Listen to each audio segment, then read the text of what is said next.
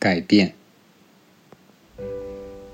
我应该像书中所说的那样，做一些理所当然的、道德高尚而正确的决定，因为他前面对堪比的行为确实让人瞧不起。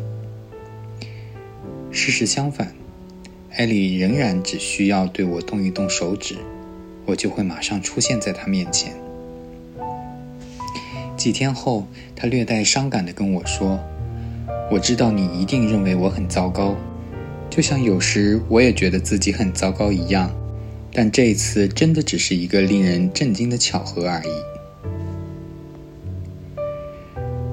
二十三岁的时候，我还在迷茫之中，对所有的事物都失去了信念，只知道有些人强大而意志坚定，很有魅力，可以为所欲为；而有些人却被现实捉弄得十分狼狈。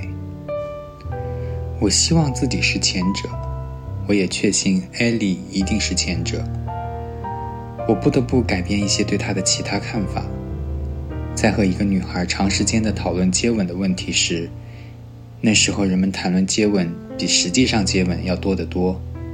我提到，艾莉只吻过两三个男人，而且是在她自己认为恋爱了的时候。令我相当迷惑又不安的是。那个女孩笑得差点滚到地上。我说的这是真的，我向她保证。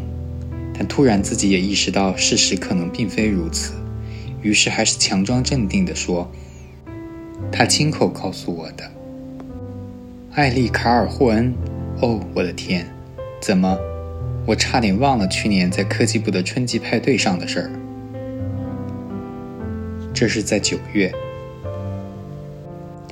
当时我们随时都可能出兵国外，为了使我们的兵力尽可能的增强，第四训练营的最后一批军官也成功抵达了。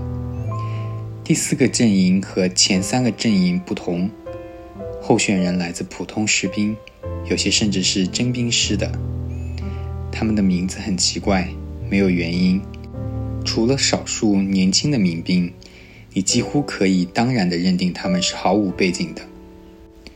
我们连队的新成员是来自马萨诸塞州新贝德福德的厄尔舍恩中尉，他拥有我见过最标致的身材，因为他身高一米九，黑头发，肤色鲜亮，深棕色的眼睛炯炯有神。他不是很聪明，而且没有受过教育，几乎是文盲，但他是一个非常优秀的军官。他脾气暴躁，指挥能力强。在军队的名利场中如鱼得水。我把他的傲慢性格归结于他的出身，他来自一个叫新贝德福德的乡村小镇。我们被安排在一起，因此他住进了我的住所。不到一个星期，一张塔尔顿闻名的姑娘的照片就被粗暴地钉在了同住的屋内的墙上。她绝非一个普通的女孩。她是个名副其实的交际花，与这儿的名流们几乎都有来往。